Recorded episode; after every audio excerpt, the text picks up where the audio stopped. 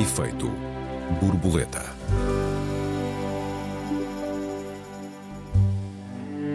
Muitas vezes são os telemóveis, mas outras é o consumo ou até os próprios pensamentos. Cada vez mais estamos ao lado uns dos outros e ainda assim ausentes uns dos outros. Podemos viver sem uma intimidade real? Bem-vindos a mais um Efeito Borboleta. Eu sou o Joel Neto. Eu sou a Raquel Varela, bem-vindos. Olá Raquel, boa tarde. Tu propuseste o tema, Raquel, e propuseste muito bem. Queres começar por definir para os nossos ouvintes o que é a intimidade artificial? Olá a todos. Um, olha, eu propus este tema a propósito de um estudo, um, de uma reflexão, na verdade, que saiu na, na Folha de São Paulo sobre uh, justamente este tema, ou seja, como é que na era da intimidade artificial as pessoas não criam relações densas, humanas, estruturadas, afetivas e felizes. E o estudo pegava, o artigo pegava num exemplo que eu achei absolutamente ilustrativo e didático. As experiências feitas com bebés, quando o bebê sorri, uh, tu agora podes fazer a experiência com o Arthur, que é quando o bebê sorri para a mãe ou para o pai, penso que era referido aqui o caso da mãe, e penso que não fará uh, diferença, mas não, não Sim, não é um estudo dos anos, dos anos 70. Eu conheço o estudo, já, já tinha lido sobre ele, curiosamente. Agora, Quando o bebê ri, o bebê ri para a mãe, a mãe ri-se para ele e o sorriso, portanto, cria-se ali uma relação.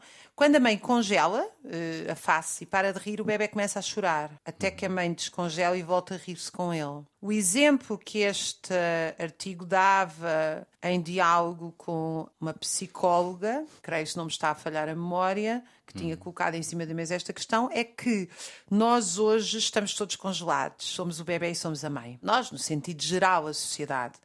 E, portanto, caminhamos para uh, uma afetividade Embora o telemóvel esteja sempre a mexer, o iPad e a televisão, nós não criamos relações. E é muito curioso que as pessoas, quando veem, por exemplo, um robô sorrir e dizer gosto muito de ti, ou supostamente a dar afeto, o robô nunca o consegue fazer. E como está aí em grande berra uh, o debate sobre a inteligência artificial, e evidentemente que eu acho que não há inteligência artificial, voltarei aqui a esta ideia. Eu achei este tema muito interessante porque eu acho que grande parte dos equívocos, problemas, desafios que nós temos nas sociedades modernas contemporâneas passam por esta expropriação das relações reais. Nós, enfim, uh, nisto, uh, os dois temos muito acordo que as relações reais e até talvez, bem, tu vives na nostalgia e eu tenho essa nostalgia, eu diria eu, não é? De relações mais uh, proximidade, onde as hum. comunidades se, se tocam, se olham, se ouvem, se escutam, uh, se zangam, mas de perto. Uh, eu acho que este é um. Achei que era um tema muito giro, porque nunca houve tanta gente na humanidade, enfim, somos 8 mil milhões, nunca houve tanta gente nas cidades juntas, quer dizer, aglomerados de pessoas, e nunca as doenças da solidão atingiram os níveis que estão a, a, atingir hoje. Alguma coisa está muito mal neste reino e não é só na Dinamarca. Aliás, na Dinamarca parece que é um dos países mais felizes do mundo. Talvez tenham mais intimidade real. Tu gostas deste, deste tema uh, ou achas que ele é um bocadinho extemporâneo? Não, pelo Acho contrário. que é um bocadinho velho do restelo falarmos não, disto. Pelo contrário, tudo o que me interessa na vida é, é a intimidade. Nada me importa além da, da intimidade. Eu acho francamente, Raquel, que, que com intimidade uh, nós não precisamos de mais nada a não ser das funções vitais. Porque com intimidade não há solidão, uh, com intimidade não há ansiedade, com intimidade não há desespero. Aliás, com intimidade não há sequer tédio não há sequer aborrecimento, é? nem sequer precisamos de vencer na vida, na verdade, se tivermos intimidade já, já vencemos. É, do meu ponto de vista, é o, é o, grande objetivo da vida. É claro que é difícil definir o que é a intimidade. É complexo uh, defini-la, como aliás é complexo definir a maior parte das coisas verdadeiramente importantes do mundo. Desde logo o amor, quer dizer, como é que se define o amor? 4 mil anos de poesia ainda não uh, resolveram o assunto. Uh, provavelmente, aliás, 4 mil anos de poesia geraram mais perguntas do que respostas sobre uh, como é que se define o amor. Uma tentativa uh, clássica de definir uh, a intimidade diz-nos que o significado dela varia de relacionamento para relacionamento. E uh, falamos de relacionamentos românticos como de qualquer outra relação entre pessoas. Inclusive, esse conceito evolui dentro da mesma relação, ao longo do tempo, evolui no sentido da intensificação, da perda de, de intensidade e numa série de outros, de outros sentidos, favorável ou desfavoravelmente. Há várias formas de intimidade: a intimidade emocional, a intimidade física, a intimidade intelectual, a intimidade espiritual. Eu diria que são todas absolutamente fundamentais à existência mas provavelmente nenhuma tão fundamental como a, a, entidade, a, a intimidade emocional, uh, que é um cheiro, porventura, uh, que é um regresso a casa, uh, que é uma fortaleza, que é um lugar de onde se observa o mundo e que é ao mesmo tempo uma visão sobre o próximo, o, o, sobre o próprio mundo. Eu tenho a, a imodéstia, Raquel, de me, de me considerar um candidato a especialista em, em intimidade. uh, em particular, a, a, intimidade emocional. Porque é sobre ela que escrevo. Quer dizer, todo o meu trabalho é desenvolvido em torno da ideia de, de intimidade. Um, os meus livros, as minhas crónicas, até, até os meus textos jornalísticos Uh, e seguramente uh, todas as minhas relações familiares, uh, sociais, são uma busca da, da intimidade. Há uma coisa que esta, que esta Esther, Esther Perel, é assim que, que se lê, creio, é uma psicoterapeuta belga, filha de sobreviventes do Holocausto, professora da Universidade de Nova Iorque e talvez autoproclamada, mas reconhecida também especialista em temas como a solidão e, as relações contemporâneas, incluindo as relações amorosas, há uma coisa que ela diz que me parece muito interessante, que, que tem que ver com o facto de nós precisarmos de aceitar a possibilidade uh, do conflito. Um, com a necessidade, na verdade, de aceitarmos a possibilidade uh, do conflito. Mas em geral, e, e, se calhar eu deixo isso para, para a segunda parte, também não quero monopolizar o resto da, da nossa primeira parte, mas vale a pena uh, explicar que uh, ela relança, lança ou relança este tema de alguma maneira no, no festival SXSW em Austin, no, no Texas e que é um festival, curiosamente, sobre. Curiosamente ou não, e tu fizeste muito bem invocar a, a inteligência artificial, que é um, um festival de tecnologia. E uh, uh, foi no âmbito deste festival de tecnologia que tinha um monte de, de palestras de todas as naturezas relativas à tecnologia que uma das, das, palestras que mais brilharam foi precisamente esta sobre uh, a intimidade. O que é que diz, diz uh, a Esther Perel? Ela diz que estamos a viver em permanente estado de atenção uh, parcial, que quando nos relacionamos com os nossos amigos, os familiares ou mesmo os nossos amantes, nunca estamos 100% presentes. Temos sempre a atenção dividida entre as pessoas, o telemóvel, as redes sociais, os alertas de mensagens, etc. E diz ela Neste contexto não é possível haver uma intimidade uh, uh, real que os telemóveis... Há, aliás, estudos que dizem que as pessoas, 30% já tinham interrompido fazer amor para atender o telemóvel. Qualquer coisa deste género. Meu Deus, não sabia disso. que os... Rir para não chorar. Sim, realmente, não, realmente parece-me parece um absurdo. Ela diz que os telemóveis e as redes sociais funcionam como uma anestesia seletiva para as relações humanas. Porquê? Porque nós temos medo do atrito. Uh, temos medo das conversas desconfortáveis, temos medo do tédio e, na verdade, se pensarmos bem, o telemóvel é muitas vezes uma panaceia, um placebo para, para o atrito, Raquel, pergunto se concordas com isto, para o atrito, para, para o desconforto, eh, para o tédio. Ele, ele dá-nos a ilusão de que apazigua todas essas eh, possibilidades, ou estou enganado? Não, eu acho que é isso e acho que é muito mais. Olha, eu sou uma, cada vez mais, aliás, uma eh, apaixonada pela psicanálise, quanto mais, mas, mas sou uma curiosa, quer dizer, os colegas, quando os colegas com quem eu trabalho falam comigo destes temas, é, fico completamente fascinada e encantada por os ouvir.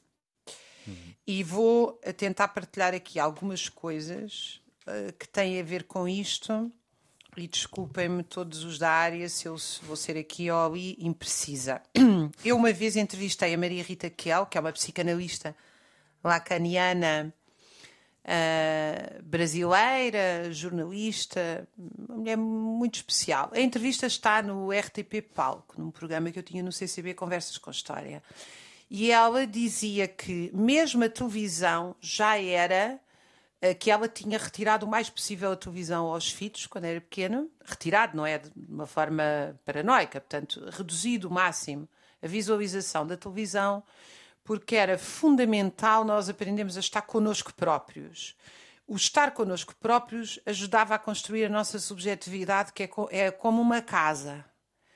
É nos ouvirmos a nós próprios, temos medo de nós próprios, temos uh, prazer em nós próprios, conhecer o nosso corpo, conhecer as nossas reações, uh, fazer perguntas e não lhe conseguir dar respostas, uh, andar muito tempo a pensar e finalmente, se calhar, pensar que se calhar foi por isto ou por aquilo que eu fiz determinada coisa. Bom, as, uh, isto é uma atitude construtiva ativa. Mesmo quando eu estou parada, eu estou ativamente a construir quem eu sou, a minha subjetividade. Quando eu começo a estar, digamos assim, alienada num ecrã, uh,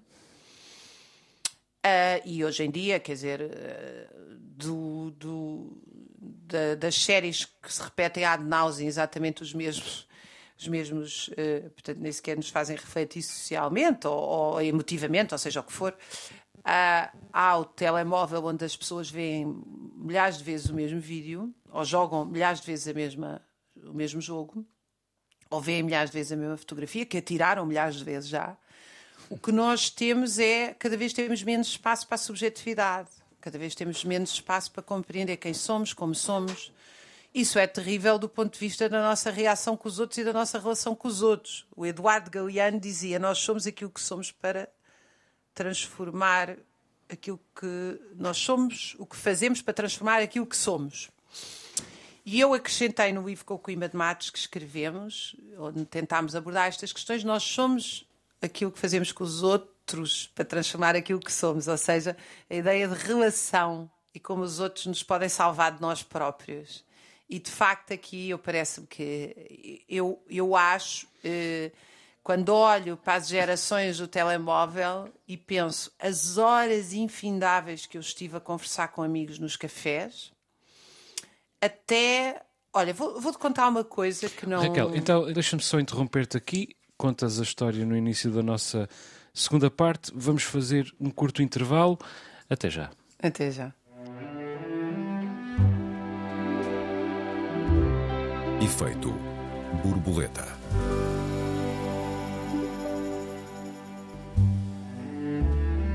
Efeito Borboleta, segunda parte. Esta semana discutimos a intimidade artificial. Raquel, há pouco tinhas prometido uma história.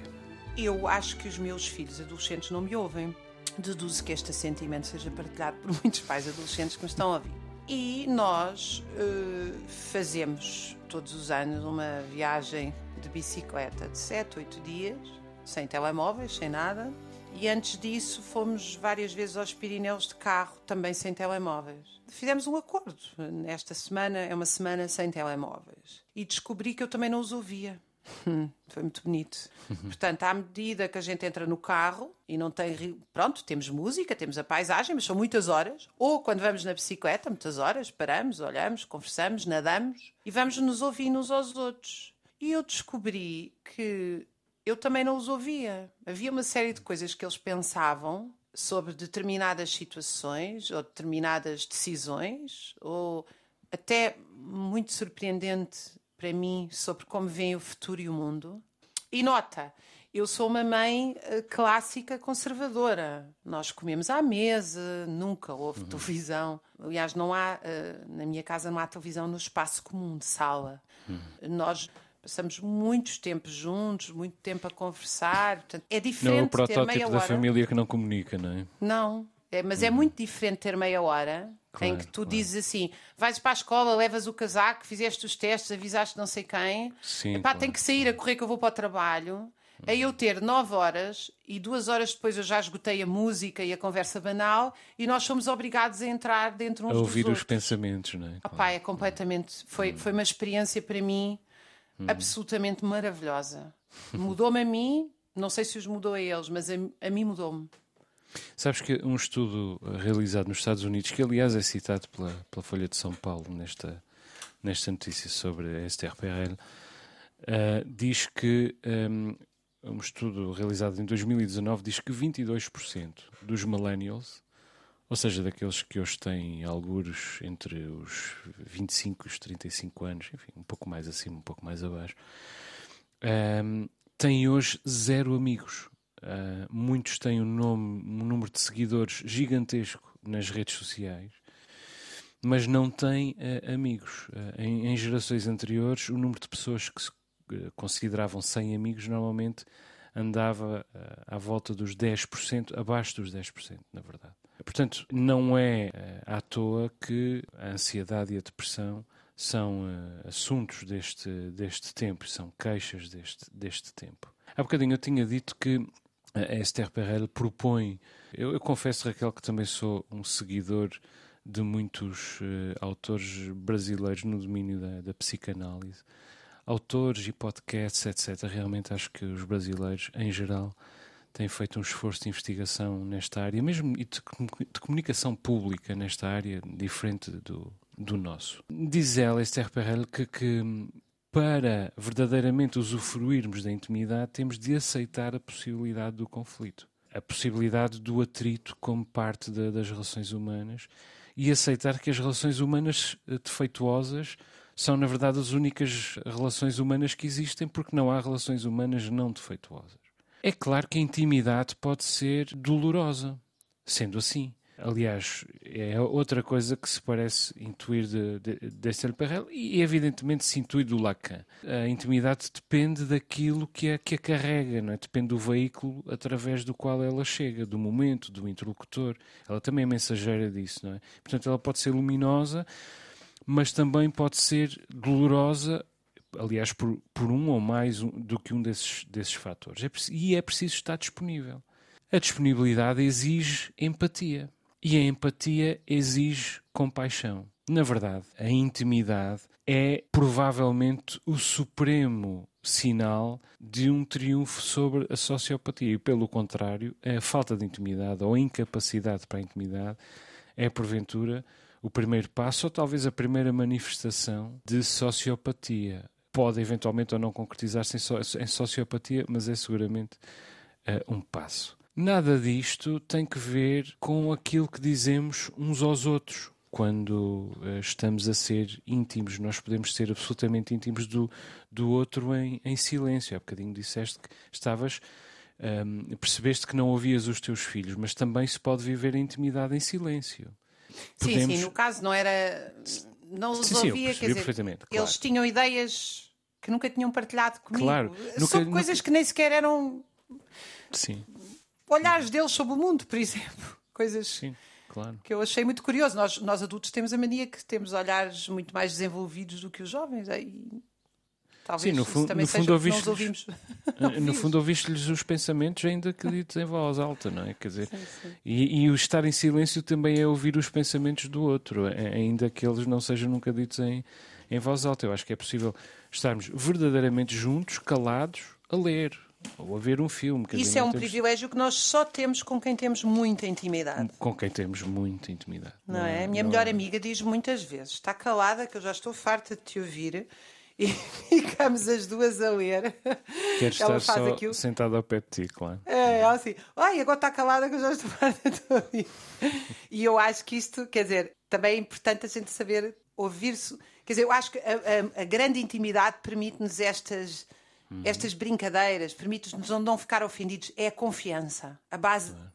Uma das coisas maravilhosas da intimidade é a confiança. Nós sabemos que a outra pessoa não está ali para nos fazer mal, para nos. Pelo contrário, é realmente maravilhoso. Desculpa ter E também não tem. Não, pelo contrário. Silêncio. Fizeste E além disso, não tem nada a ver com, com o sexo. Quer dizer, eh, eu confesso que penso que posso dizer com alguma segurança que conheci homens que dormiram com 100 mulheres ou com 50 mulheres e não foram íntimos de nenhuma. Uhum. E também parece que conheci mulheres que, que dormiram com 50 homens e não foram íntimos de, íntimas de nenhum, francamente. Uhum. Um, e, e, eu, francamente, tenho tido essa, na minha conduta, tenho tido sempre a preocupação de. Aliás, não saberia viver de outra maneira, de procurar a intimidade. Se calhar o facto de eu ter tido uma vida emocional algo turbulenta, se me permites aqui a confissão, também foi sempre um pouco resultado de uma procura de intimidade. Sempre que a, que a intimidade uh, deu sinal de que não poderia voltar. Uh, uh, eu procurei intimidade. É muito curioso tu teres falado de confissão, porque uhum. agora me lembrei do outro lado. Não por causa de ti, naturalmente, uhum. mas por causa daquilo que nós vemos em grande parte dos programas de televisão. É como a exposição pública acaba com a intimidade. Ou seja, quando as pessoas expõem uh, em programas voyeurs onde um, têm relações à frente dos outros, contam detalhes da sua vida, etc., a pessoa sente, eu pelo menos sinto-me, eu que estou vestida, sinto-me completamente despida, uh, porque sinto que aquelas pessoas, a, a, a, publicitiza, a publiciza, publicitar das suas um, vidas uh, lhes tira a intimidade. Uhum. Isso também é algo muito interessante nos dias que correm. Como é que esta hiperexposição das pessoas uhum. não lhes dá mais intimidade, nem, lhes, nem se dá a conhecer mais aos outros? É uma banalização, não é? Uh, sim, porque a, e porque a intimidade não, não é. Bom, primeiro a intimidade, inclusive, é uma conquista. É, quer dizer, claro. as pessoas poderem ter um quarto para si, ter uma casa, ter poder.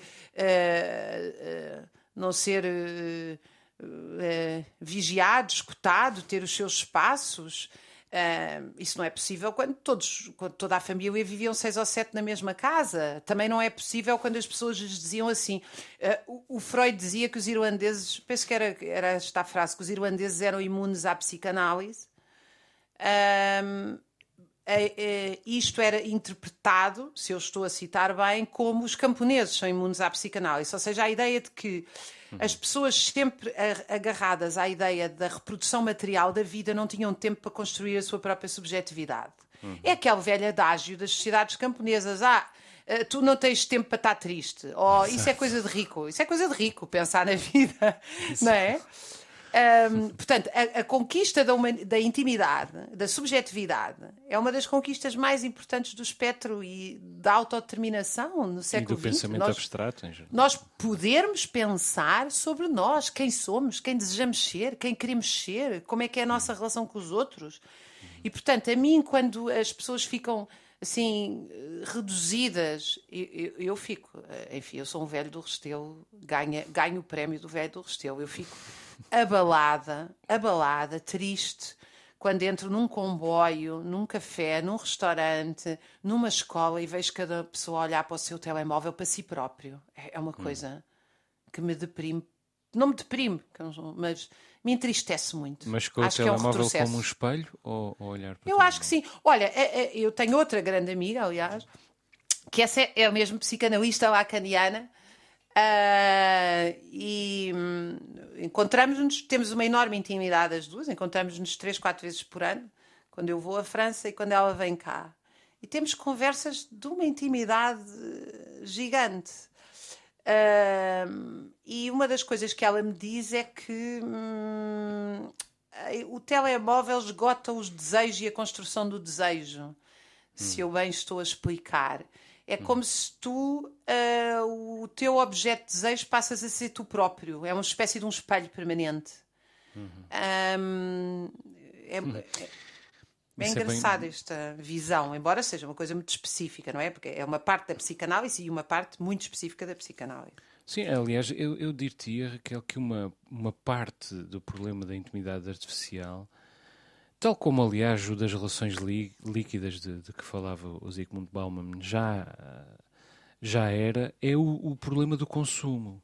Quer dizer, o ruído do consumo, o apelo ao consumo, e não falo só do consumo no sentido de compra, uh, mas também no sentido de experiência, de, de, de, experimentação, como se a vida fosse uma, uma sucessão de experiências de que vamos dando baixas, como, como os carimbos nos passaportes, como nós colecionávamos carimbos nos passaportes uh, antigamente, ou, ou, como os pistoleiros, uh, os matadores no século XIX iam fazendo riscas na, na, na coronha da sua, do seu revólver por cada vida que, que tiravam. É? Cada experiência que temos vamos dando baixa.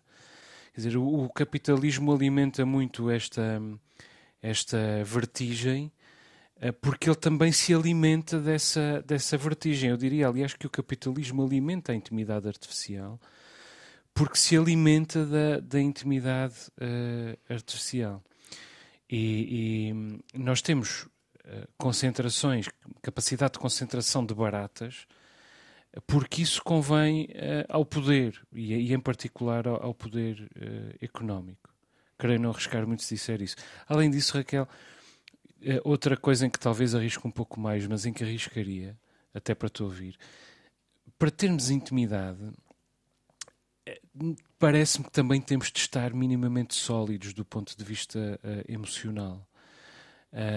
Porque se nós estivermos a ser bombardeados pelas nossas inseguranças, pelos nossos medos, as nossas solidões, nós também realmente não conseguimos estar com o outro um, quer dizer, e não chega a estar na presença do outro para conseguirmos arrancar essa, essa situação. E parte do problema também é que estamos doentes. Uh, e, e, mais uma vez, aí podíamos voltar ao Zygmunt Bauman, às relações líquidas e ao século da solidão, da, da Norina Hertz, etc, etc. Uh, resultado, muitas vezes estamos juntos e faz-me lembrar uh, aquela canção do, do Jorge Palma.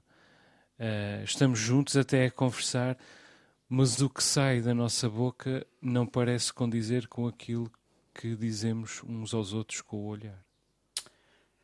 Sim, são tempos, mas uh, nós precisávamos não só de desligar os espelhos, os telemóveis, os iPads, as televisões, como precisávamos de recuperar os espaços do outro, não é? Dos outros. Há um filme absolutamente magnífico do Ken Loach chamado Jimmy Hole.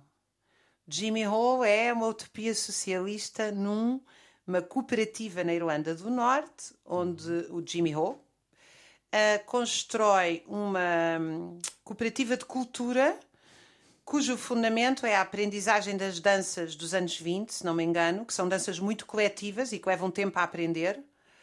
Uh, como o indie hop e o, essas danças balboa, etc., que hoje em dia a maioria das pessoas não sabe dançar, uh, é a pintura, é as artes, é a conversa, é cantar coletivamente.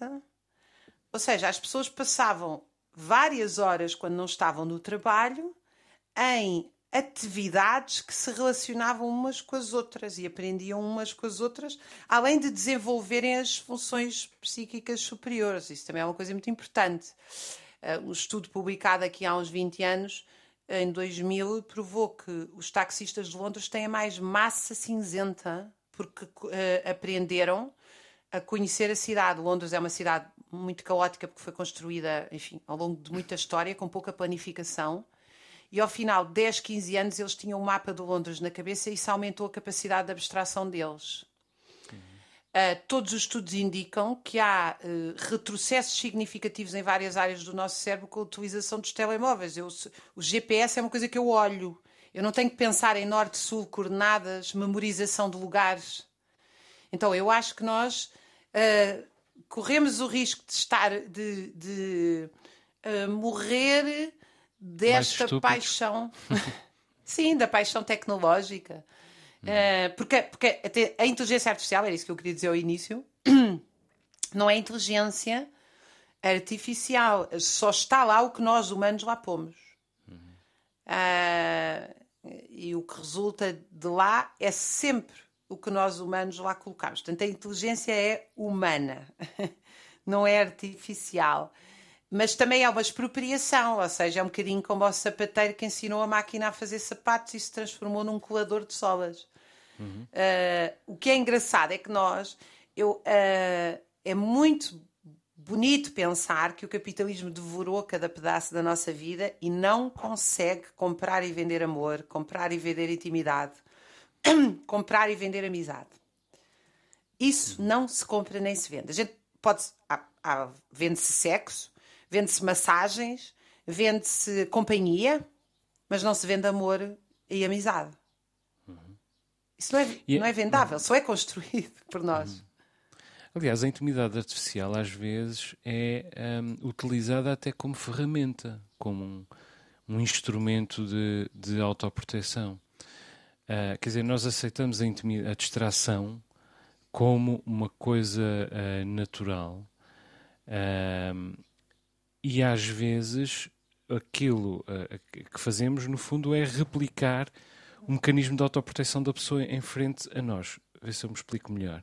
Quer dizer, por exemplo, nas relações uh, românticas, uh, a sucessão ou profusão de relações românticas em que nós somos capazes de envolver-nos uh, tem que ver com o facto de, no início da relação, sentirmos alegria, alguma serenidade, mas depois, progressivamente, descambarmos, derraparmos para a raiva, para o ressentimento, para o sentimento de, de rejeição, de confusão, de desespero. E depois acabamos por passar uh, por uh, sucessivos ciclos uh, semelhantes com uma dezena, duas dezenas de, de pessoas diferentes. Portanto, ligamos a alguém, depois deixamos cair essa relação, passamos à frente e é aquilo que se chama conexões interrompidas. Quer dizer, que se vão um, normalizando e tornando socialmente aceitáveis, porque na verdade cumprem esse papel de é, é, ferramenta de autoproteção. Uh, isto não querendo fazer, evidentemente, psicologia barata, mas é aquilo a que os, os uh, psicanalistas chamam perda ambígua. Uh, nós, no fim, quer dizer, até podemos descrever as nossas vidas como, como vidas leves, livres de grandes obstáculos, sem desconfortos, mas quer dizer, esse, esse esforço para, para extirpar de dor, de, de inconveniência, de, de desconforto, deixa-nos realmente impreparados para as inconveniências do, do dia a dia, para os solavancos, para os maus cheiros.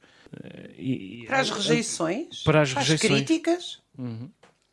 Quer dizer, isso, isso não, pode ser, não pode ser dissociado do aumento do, da ansiedade e, e da depressão, não já de maneira nenhuma só eh, entre mulheres, eh, não de maneira nenhuma já só entre um determinado grupo etário, mas entre muita gente de, dos todos os géneros e inclusive de todas as idades e cada vez mais, mais jovens, Raquel.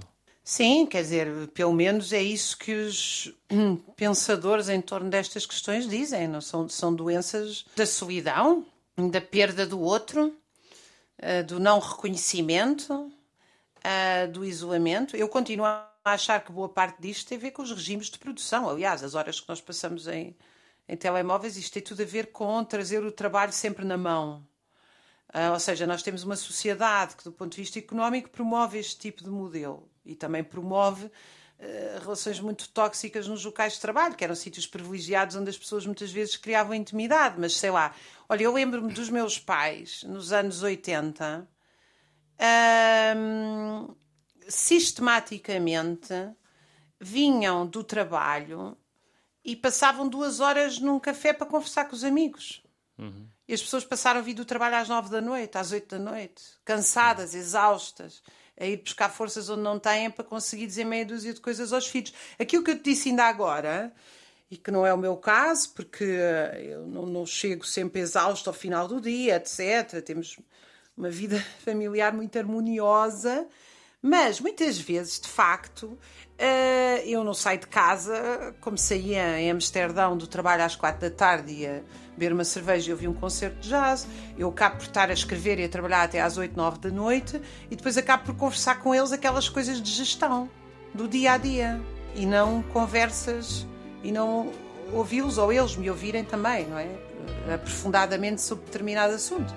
Acaba por ser uma coisa sempre de Uh, vamos lá gerir o dia da manhã, descongela não sei o quê, estás a ver? O lado técnico da vida. É. Muito é bem, muito Raquel. Empobrecedor. Chegamos ao fim do nosso, do nosso tempo. Deixa-me só recordar que os nossos ouvintes têm à sua disposição o endereço de e-mail efeitoborboleta.rtp.pt. Perguntas, perplexidades, protestos, sugestões são todos bem-vindos. O Efeito Borboleta volta para a semana. Até lá, Raquel, um beijinho. Até lá, um beijinho. Até para a semana a todos.